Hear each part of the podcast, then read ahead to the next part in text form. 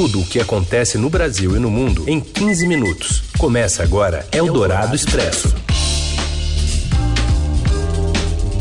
Olá, seja muito bem-vindo, bem-vinda. Abrimos uma nova edição do Eldorado Expresso, trazendo para você os assuntos que importam no meio da sua quarta-feira.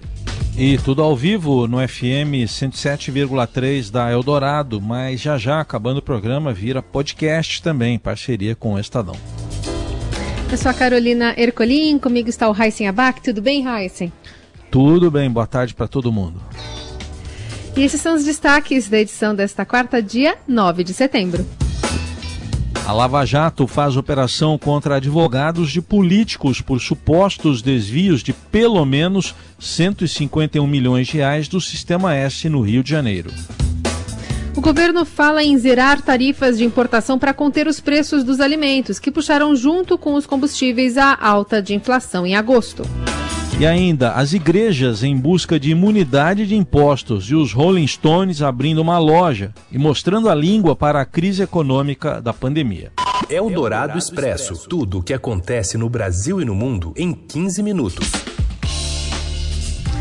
Os advogados Frederico Wassef, que representou a família Bolsonaro, Cristiano Zanin, que defende o ex-presidente Lula, e Ana Teresa Basílio, do governador afastado do Rio, Wilson Witzel, são alvos de nova fase da Operação Lava Jato nesta quarta-feira.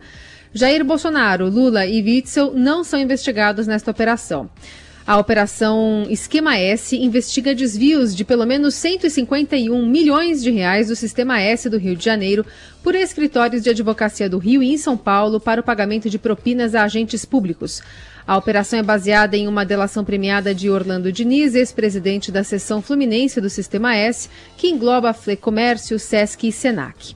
O juiz federal Marcelo Bretas ordenou 50 mandados de busca e apreensão e aceitou a denúncia do Ministério Público Federal contra 26 pessoas. Não há mandados de prisão. A Lava Jato apurou que as entidades do sistema teriam destinado pelo menos metade do seu orçamento anual a contratos com escritórios de advocacia. A Força Tarefa aponta que a FEComércio do Rio gastou 355 milhões de reais por serviços de advocacia supostamente prestados. Desse total, segundo os procuradores, ao menos 151 milhões teriam sido desviados. O advogado Cristiano Zanin divulgou nota classificando a operação como um atentado à advocacia, retaliação e tentativa de intimidação. Ele alega que todos os serviços contratados foram prestados. O texto também afirma que o juiz Marcelo Bretas é notoriamente vinculado ao presidente Jair Bolsonaro. A colunista Eliane Cantanhede chama atenção para os valores envolvidos nessa fase da Lava Jato. O que mais choca nessa operação toda, nessa história toda, são os valores. Gente, pelo amor de Deus, de 2012 a 2018, em seis anos, eles são suspeitos de desviar 355 milhões de reais. O que que o Estado brasileiro, por exemplo, poderia fazer com esses recursos todos? 355 milhões. Ou seja, é, em vez de investir na melhoria da qualidade de vida das pessoas, da melhoria de preparação dos jovens, enfim, de melhorar o Brasil, né, é, esses sistemas estão despejando esse dinheirão todo né, é, na mão de advogados. E o pior, não são quaisquer advogados. Eldorado Expresso. Após uma pressão de líderes, a Câmara discute a volta das comissões e os partidos disputam um mandato tampão. Quem traz os detalhes direto de Brasília é a repórter Camila Turtelli. Oi, pessoal da Rádio Dourado. Hoje, na pauta da Câmara, tem para ser votado uma resolução que vai permitir o retorno de algumas comissões importantes aqui da casa. É, a Comissão de Constituição, Justiça e Cidadania, o Conselho de Ética e a Comissão de Finanças e Tributação. Essas comissões elas estão paradas desde o ano passado, elas não começaram a a funcionar esse ano, não iniciaram os trabalhos por causa da pandemia. Daí, é, agora, resta só alguns meses né, para essas comissões funcionarem, e mesmo assim ainda há uma disputa sobre sobre quem vai ficar com essas comissões, principalmente a CCJ, Justiça e Cidadania, que é a principal comissão aqui da Câmara. Alguns partidos disputam é, a presidência dessa, dessa comissão, entre eles os republicanos, o MDB e até o PSL. Aí o que, que acontece? Tem é, assuntos importantes para serem tratados nessa, nessas comissões. Na CCJ, a principal questão é a reforma administrativa. É lá onde a reforma começa a tramitar aqui na Câmara. Lá os deputados decidem se o texto que o governo encaminhou é constitucional ou não. Depois da, da CCJ, daí sim ela pode ir para uma comissão especial para depois ir para o plenário da, da Câmara. Outra questão é o Conselho de Ética. No Conselho de Ética tem uma série de representações para serem analisadas, como as duas representações é, contra o deputado Eduardo Bolsonaro, entre vários outros, e principalmente agora o caso da deputada Flor de Lis, que inclusive deve vir hoje aqui à Câmara apresentar a sua defesa à Corregedoria. Da Corregedoria que vai encaminhar o caso dela para o Conselho de Ética caso ele seja recriado. Eldorado Expresso. E a gente ainda traz aqui para você o destaque das igrejas que querem reforçar a. Aliás, que querem usar a reforma tributária para ficarem imunes a mais tributos. A Diana Tomazelli conta pra gente. Boa tarde, Heisen. Boa tarde, Carol. As igrejas querem ampliar a imunidade constitucional que elas têm hoje para afastar o recolhimento de mais tributos no futuro.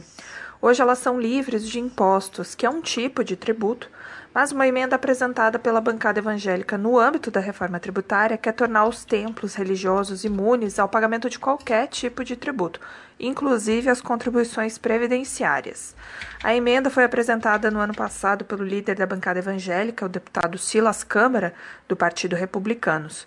A medida pretende estender a imunidade a todos os tributos incidentes sobre propriedade, renda, bens, serviços, insumos, obras de arte e até operações financeiras, como remessas ao exterior.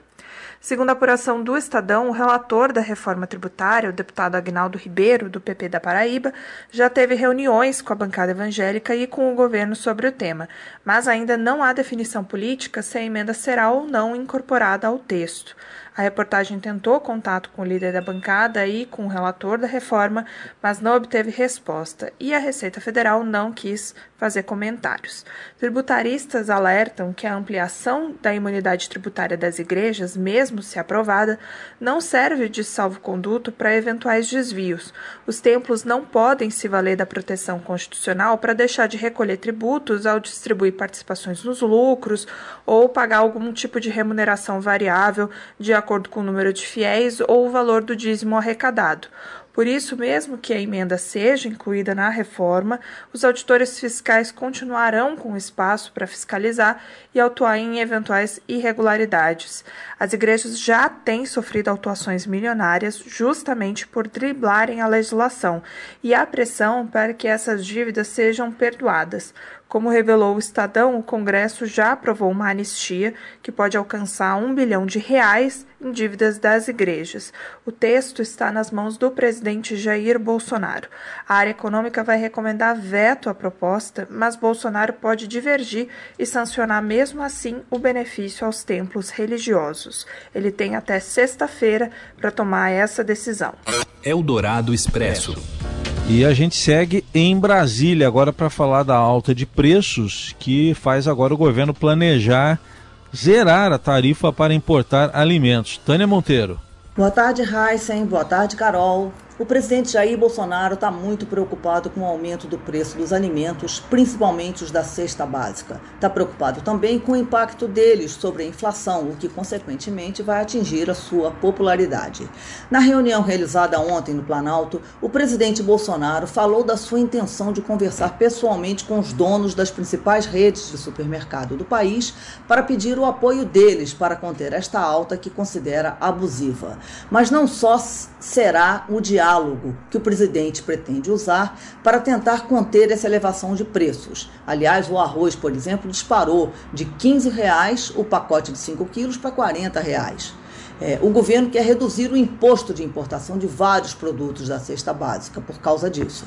Com isso, o governo, o presidente é, entende que atinge uma outra parte da cadeia de alimentos, do produtor ao supermercado, que todos eles estão ajudando a contribuir com essa alta de preços. Então foi marcada para hoje, quarta-feira, uma reunião da CAMEX, Câmara de Comércio Exterior, para discutir exatamente é, as medidas para liberar a importação desses produtos sem impostos. Né? Então, além do arroz, pode ser reduzido também o imposto para importação de milho e soja. O problema é que essa alta dos preços acontece justamente no momento em que o auxílio emergencial pago a desempregados e trabalhadores informais, que acabou ajudando é, na melhoria da popularidade do presidente durante a pandemia, foi reduzido exatamente agora a metade, de 600 para 300 reais. Na reunião ministerial de ontem, o presidente avisou que não vai tomar nenhuma medida drástica para conter preços nos supermercados, como aconteceu no passado. Disse, por exemplo, que não vai dar nenhuma canetada, que não vai fazer nenhuma intervenção nos preços. Isso aconteceu lá em 1983, no governo do ex-presidente Sarney, quando houve congelamento dos preços nos mercados e um grupo de donas de casas mineiras passou a fiscalizar os preços nos supermercados em nome do governo, e elas passaram a ser chamadas de fiscais do Sarney. É, segundo Bolsonaro, no seu governo não tem fiscal do Sarney, porque isso não deu certo no passado e não daria agora. Então, é, aguardar para ver se as medidas que o governo vai adotar darão resultado, se vão segurar realmente os preços, a inflação e a sua popularidade. E também se os donos do supermercado, como o presidente pediu, terão patriotismo é, para ajudar a segurar esses preços. Boa tarde. Boa tarde, obrigado aí a Tânia Monteiro. E ainda sobre a inflação, a inflação oficial de agosto, medida pelo IPCA, ficou em 0,24%, puxada por combustíveis e alimentos é o maior resultado para o mês desde 2016, segundo o IBGE. O colunista de economia da Rádio Eldorado, Gustavo Loyola, aponta que a alta da inflação está ligada ao câmbio e diz que é preciso ampliar a oferta sem recorrer a práticas do passado. A Tânia citou aí, por exemplo, aí tabelamento de preços lá em 1986 e isso fala aí agora, explica melhor também o Gustavo Loyola. O preço da maioria dos alimentos é referenciado no mercado internacional. Então, isso, isso tem uma repercussão, é, principalmente em alguns alimentos que são exportados, né, como a carne, por exemplo. Há também questões relacionadas à oferta, né, a redução da oferta de, de alguns produtos e, e, também o aumento da demanda. E é uma situação bastante é, específica né, desse momento. E a alternativa exatamente é importar alimentos, né, tentar aumentar a oferta. Tem algumas é, soluções, entre aspas, né, que são recomendadas, que são até é, piores, né, que podem piorar a situação, como, por exemplo, tabelamento e tal. Então, assim, eu acho que tem algumas, é, alguns instrumentos que o governo pode fazer é, para aumentar a oferta interna do produto, é, é, mas, vamos dizer assim, jamais o tabelamento será uma solução. Eldorado Expresso. Poucos alunos compareceram às escolas paulistas na primeira reabertura para as aulas de reforço desde o início da pandemia em março. O retorno foi autorizado pelo governo paulista em municípios que estão há mais de 28 dias na fase amarela do plano de reabertura, mas o aval depende das prefeituras, que sofrem pressão contrária dos professores. Em Manaus, que retomou as atividades há um mês, professores têm protestado e exigido o cancelamento de aulas presenciais, porque mais de 300 profissionais contraíram a Covid-19 desde o início das atividades. Eldorado Expresso. A Organização Mundial da Saúde não espera que vacinas contra a Covid-19 estejam disponíveis para a população em geral antes de 2022, embora os grupos de risco possam ser imunizados em meados de 2021. O alerta foi feito hoje pela cientista-chefe da OMS, a indiana Somia Swanitam, Swaminathan. Segundo ela, muitos pensam que no início do próximo ano haverá uma panaceia que resolverá tudo, mas não será assim. Ela ressaltou que há um longo processo de avaliação, licenciamento, fabricação e distribuição. Ontem, o ministro da Saúde brasileiro, Eduardo Pazuello, havia afirmado que começaria a vacinar todo mundo em janeiro. A gente está fazendo ali as, as, contratos com, as, com quem fabrica a vacina e a previsão é que essa vacina chegue para nós a partir de janeiro. Janeiro do ano que vem, a gente começa a vacinar todo mundo.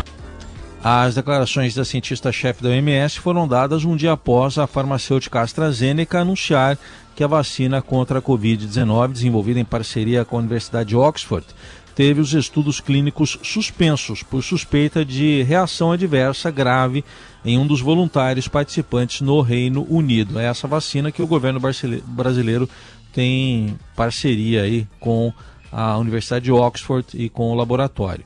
Hoje, o ministro britânico da Saúde, Matt Hancock, afirmou que a interrupção dos estudos não é um retrocesso e não é a primeira vez que isso acontece. Segundo ele, é um processo normal nesta etapa de testes.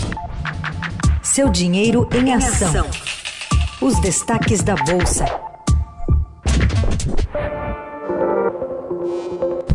Hoje com o Ricardo Gozzi. Tudo bem, Ricardo? Boa tarde. Boa tarde, Carolina. Tudo bem e vocês? Tudo certo. Vamos falar um pouquinho sobre o apetite por risco dos investidores, apesar dos problemas com a vacina de Oxford. Pois é, ele voltou um pouquinho hoje. O Ibovespa está operando em alta e a sessão ela é marcada por movimentos que apontam para uma recuperação, pelo menos moderada, dos preços dos ativos negociados na B3, graças a um alívio vindo de fora. Hoje, os mercados de ações da Europa operam em alta consistente e os índices de Nova York sobem depois de três fechamentos consecutivos em queda. A grande liquidez despejada pelos bancos centrais ao longo dos últimos meses é apontada como o principal motivo para que os investidores retomem um pouco do apetite por risco hoje. Assim, eles acabam ignorando os temores relacionados com a paralisação dos testes com a vacina contra o novo coronavírus produzida pela AstraZeneca. Os testes foram paralisados depois da constatação de fortes efeitos colaterais em um dos participantes da pesquisa. Ricardo, a gente está estranho também o aumento da inflação. Há pouco aí falamos aí sobre o governo até tentando negociar com os supermercados. É, mas em relação aos juros, o que, que isso sugere? Então, Heisen, o avanço da inflação agora em agosto, ela teve como componente, um dos componentes principais a alta dos alimentos. Né? É, esse avanço, é, ele é, ele está causando no momento o que se chama de juro real negativo. No acumulado dos últimos 12 meses, a inflação ficou em 2,44%, contra uma taxa de juro de 2% ao ano, a taxa oficial. Então, quando você desconta a taxa de juro dessa taxa de inflação, tem essa situação do juro real negativo. Isso sugere que o Copom, que é o Comitê de Política Monetária do Banco Central, ele tende pelo menos a manter a taxa Selic nesse nível atual de 2% ao ano, o que já é um recorde histórico de baixa. A próxima reunião do Copom está marcada para a semana que vem. Agora há pouco o Ibovespa subia 0,6% e o dólar caía 1,4%, cotado na faixa dos R$ 5,28. Muito bem, esse é o Ricardo Gozzi trazendo informações para a gente e ele segue atualizando também no seudinheiro.com ao longo do dia até o fechamento. Obrigada, viu, Ricardo? Até. Até amanhã. Você ouve Eldorado Expresso. De volta, De volta com as principais com... notícias desta, desta quarta-feira. Segue, Carol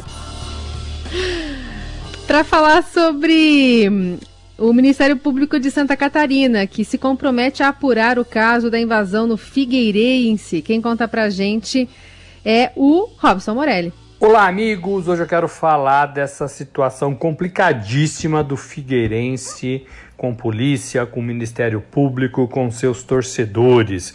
É, o Ministério Público de Santa Catarina se comprometeu a apurar os fatos sobre aquela invasão de cerca de 40 torcedores do Figueirense a um dos treinos do time. É, foi uma invasão é, é, grosseira, foi uma invasão violenta, foi uma invasão de pessoas que estavam armadas e que chegaram a vias de fato contra representantes do clube de Santa Santa Catarina. Teve briga e os feridos do lado do clube foram todos é, é, hospitalizados ali mesmo no departamento médico do clube é, e ficou por ali. Mas o caso é sério, o caso pode se transformar num divisor de águas é, dessa confusão torcida, futebol, clube, é, porque, porque tem esse agravante da invasão durante um treino, pessoas armadas e, e, agressão e vias de fato. Isso tem que acabar no futebol de uma vez por todas. Estou lembrando daquela primeira confusão lá no estádio do Pacaembu entre torcedores de São Paulo e Palmeiras, né? Todo mundo invadiu, era um jogo da Copa São Paulo, um jogo da molecada. Ali foi o estopim de uma confusão danada que depois estourou no Brasil todo e vejo esse caso do, do Figueirense como é, com potencial para ser um divisor de águas nessa discussão. Está em Santa Catarina, está com a Promotoria Pública de Santa Catarina, é um time de Santa Catarina. Elano é um conhecido nosso aqui do futebol, jogou muito tempo no Santos, jogou na seleção, é, é o treinador. É, do clube lá de Santa Catarina, do Figueirense, disse que foi trágico, foi é uma coisa horrorosa, né? É, muito medo também ali com aquelas pessoas armadas e tentando se impor à base de grito e pontapé. O Figueirense disputa a Série B do Campeonato Brasileiro, está numa das posições inferiores na tabela, é 16º colocado com seis pontos em outro jogo, em oito jogos, mas nada justifica qualquer tipo de agressão, de invasão, do uso de arma é, e, e, e, da confusão que se, que se foi armada em relação a isso. Então, esse caso vai dar muito o que falar, esse caso vai para a promotoria pública, as pessoas vão ser investigadas, devem ser presas, é, mas isso tem que ganhar o Brasil, tem que bater na CBF, tem que bater em toda a promotoria pública dos estados brasileiros. É isso, gente. Falei, um abraço a todos, valeu. Eldorado Expresso.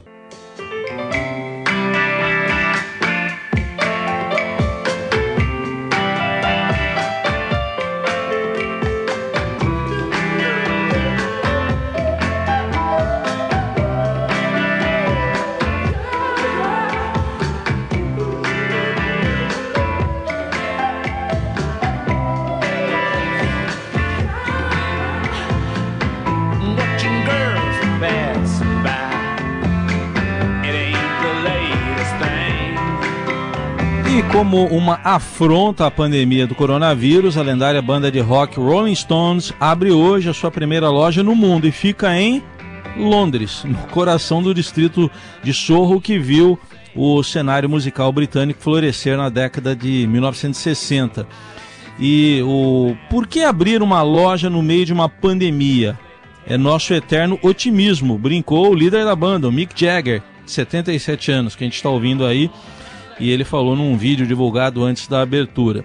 No interior lá da loja, o famoso logo dos Rolling Stones, que também estampa camisetas, jaquetas, palhetas para quem quiser imitar o guitarrista Kate Richards, guarda-chuvas e garrafas de água. Entre os produtos também há uma linha de máscaras com a famosa língua e a língua colocada corretamente na altura da boca, porque em tempos de pandemia precisa usar máscara.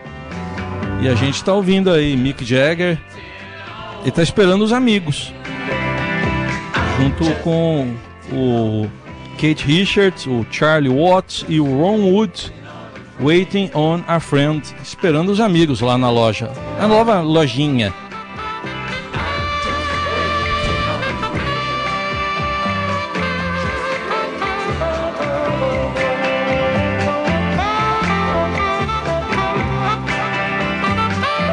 Assim que a gente vai encerrando o, o Eldorado Expresso de hoje.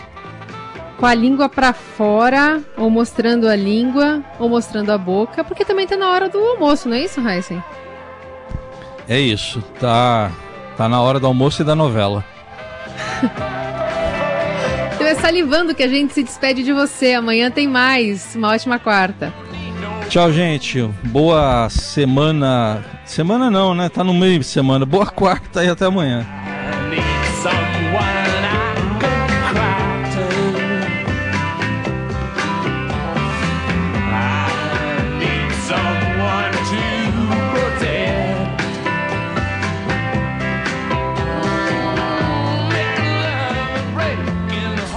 Você ouviu Eldorado Expresso tudo o que acontece no Brasil e no mundo em 15 minutos.